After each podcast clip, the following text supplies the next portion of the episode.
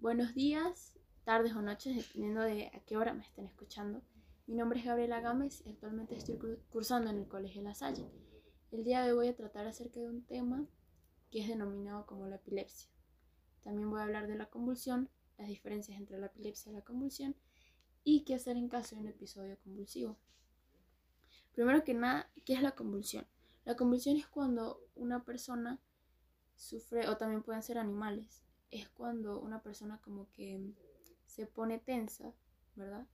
Pierde la conciencia, se desmaya, se pone tensa y luego empieza como a temblar, como que los músculos se contraen. Obviamente que ya no tiene control sobre sí misma en ese momento en que está pasando el episodio convulsivo. Las convulsiones pueden ser porque te deja un golpe en la cabeza, porque tienes fiebre alta, porque tengas una infección en la cabeza, porque tengas un tumor cerebral, por diversos tipos de cosas. Obviamente que tú tienes que ir a un especialista luego de una convulsión porque no se sabe qué tienes, no se sabe si eres epiléptica, no se sabe si fue porque tenías fiebre muy alta y te dio la convulsión, no se sabe por qué. Entonces, lo más recomendable luego de un episodio convulsivo es acudir a un especialista. La epilepsia, por otra parte, es cuando existe una actividad anormal eléctrica en el cerebro. Y pues, pues suele como representarse en convulsiones, pero es cuando la persona tiene dos o más convulsiones. Nunca hay que confundir la epilepsia con la convulsión. El hecho de que tú convulsiones no quiere decir que automáticamente tengas epilepsia. Tienes que ir a donde un especialista a ver qué te dice, que no, mira, convulsionaste porque tenías fiebre muy alta o por otra razón. No necesariamente si convulsionas tienes epilepsia. No, para nada. Sí, obviamente, si ya son repetitivas las veces, que si has convulsionado tres veces en un día, y no has ido a un médico, ahí sí podría ser un caso de epilepsia. Entonces deberías acudir a un especialista que te diagnostique. Y bueno, eso sería todo por este capítulo de hoy. En el próximo capítulo estaremos hablando de los tipos de epilepsia, por qué ocurre la epilepsia y a quién acudir en un caso de un episodio convulsivo. Muchas gracias y que tengan un feliz día, tarde o noche. Hola, buenos días. Mi nombre es Gabriela Gámez, estudiante del Colegio de la Salle Sección A. Y el día de hoy estamos en nuestro segundo capítulo de este podcast titulado La epilepsia y la convulsión. En el episodio pasado habíamos hablado acerca de las definiciones fundamentales acerca de la epilepsia y la convulsión y sus diferencias. Por otra parte, habíamos hablado de mm, por qué había escogido este tema. El día de hoy les voy a explicar acerca de los tipos de convulsiones que existen.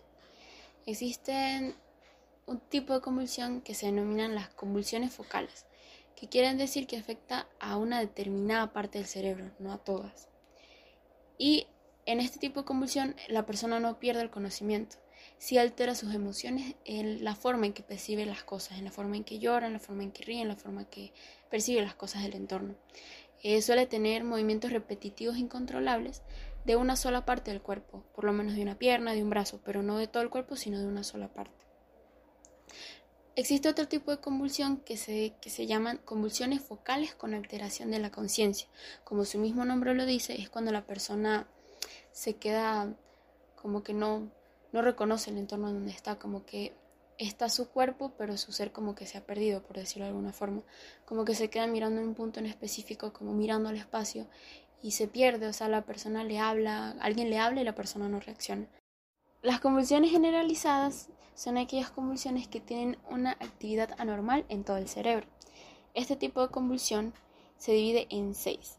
La primera es la crisis de ausencia, que es cuando la persona se queda mirando en el espacio y no reconoce a nadie, se queda así como como que está, por decirlo de alguna forma, en un estado coma, que está como, puede respirar, pero está ausente, su cuerpo, su espíritu está ausente, por decirlo de alguna forma. La segunda es la crisis tónica, que se caracteriza por tener rigidez muscular y afecta más que todo a los músculos de la espalda, de los brazos y de las piernas. La tercera es la crisis atónica, que es cuando la gente pierde como el control de su musculatura, por decirlo de alguna forma, y suelen tener muchas caídas al no tener pues control de sus músculos y también sufren colapsos repentinos. La cuarta crisis se llama la crisis clónica, que es cuando la persona tiene movimientos musculares repetitivos y afecta los músculos del cuello, de la cara y de los brazos. Las crisis mioclónicas son movimientos breves repentinos, como por ejemplo un salto o sacudidas de brazos y piernas. La sexta crisis se llama la crisis tonioclónica, que es considerada la más fuerte dentro de todos los cuadros epilépticos que existen, ya que sus características son que la persona pierde el conocimiento y la convulsión suele ser rígida, o sea, suele empezar rígida y luego como que la persona empieza a sacudirse, eh, se suele morder la lengua a la persona inconscientemente y suele perder el control de la vejiga. Buenas, buenas, aquí Gabriela Gámez otra vez en este tercer capítulo de mi podcast titulado La epilepsia y la convulsión. Lo siento por no despedirme el capítulo pasado, es que consideraba que ya el, capítulo había quedado muy largo y no quería extenderme más. Les doy la bienvenida otra vez. El día de hoy vamos a tratar acerca de un tema más liviano, no de mucho audio, espero que no, sea, no me extienda mucho. Eh, quería hablar acerca de las causas de la epilepsia. Las causas de la epilepsia pues no suelen ser como que sean específicas o que hay veces que ni siquiera se sabe por qué una persona convulsiona, sino que sencillamente pasa ya. Sin embargo, pues hoy daré como algunos, algunas causas de por qué se ocasiona una convulsión. Puede ser por influencia genética, porque un abuelo tuyo, eh, un pariente cercano tuyo, tus papás o tus bisabuelos hayan tenido algún episodio convulsivo y por eso es que tú ahora seas una persona convulsiva. Eh, pueden ser por enfermedades cerebrales que se origine una convulsión, puede ser por lesiones craneales, por enfermedades infecciosas o por lesiones prenatales. ¿Qué quiere decir lesiones prenatales? Las lesiones prenatales es cuando el bebé estando dentro de la barriga de la madre tiene malnutrición o deficiencia de oxígeno, lo cual pues agrava o pues ocasiona que tenga una convulsión luego de que nazca.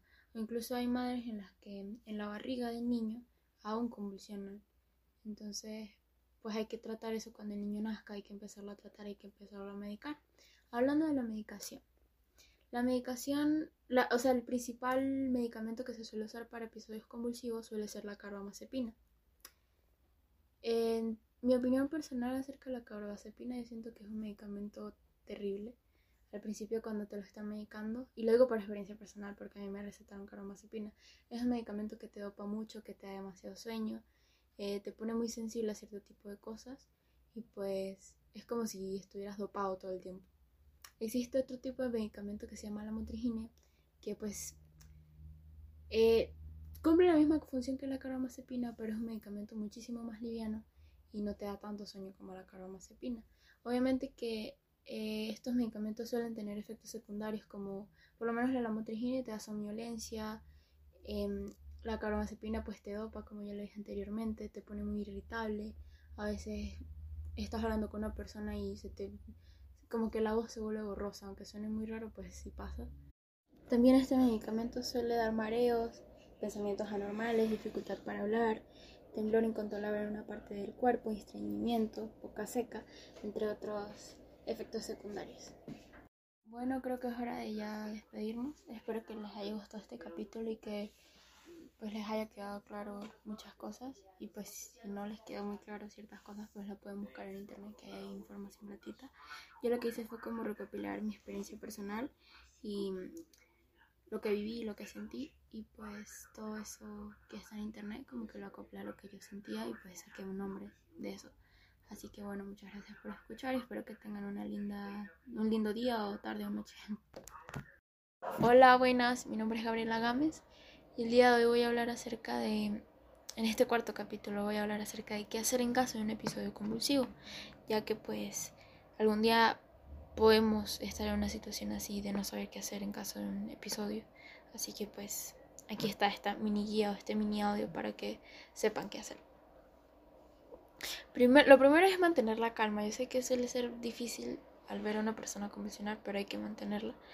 Proteger a la persona de ver que no se vaya a golpear con algo, alejar cualquier superficie filosa, cualquier superficie con la que se pueda pegar, aflojar cualquier tipo de ropa eh, apretada que tenga, ya sea una corbata, ya sea una correa, aflojarlos para que la persona pueda respirar mejor luego de que se le pase el episodio.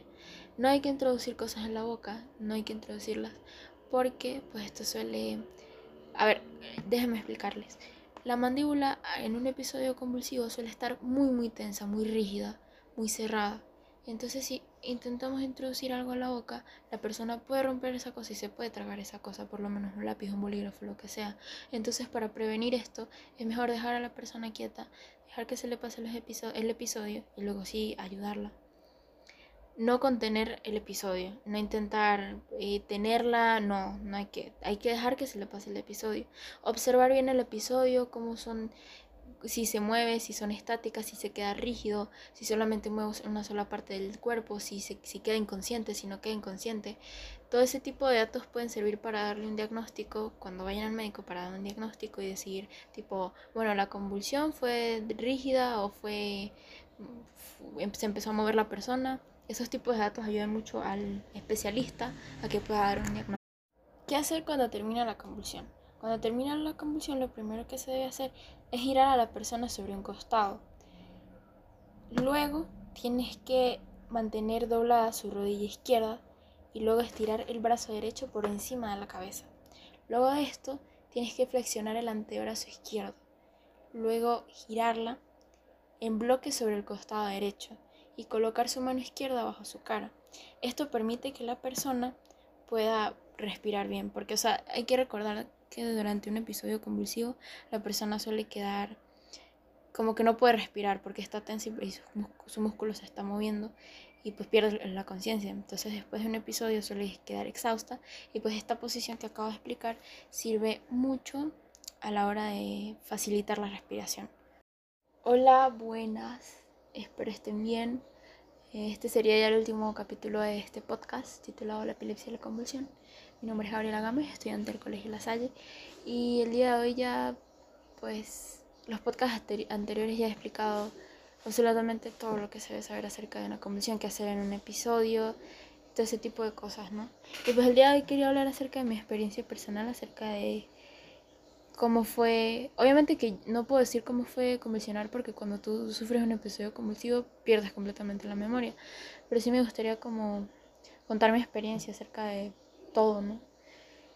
Primero, eh, fue fuerte porque pues yo nunca había, tanto como para mí como para mi familia, ¿no? En mi caso yo me lo tomé como súper relajado, pero mi familia sí estuvo como súper choqueada y no lo podían creer y sí siento que cambió la visión de ellos al verme, ¿no? Más que todo la de mi hermano, porque... Y siento que fue buena, porque él como que empezó a valorar más nuestra amistad y fortalecimos más nuestra amistad, porque él fue el que me vio convulsionar, como que escuchó como los movimientos repetitivos y él se asustó y llamó a mi papá.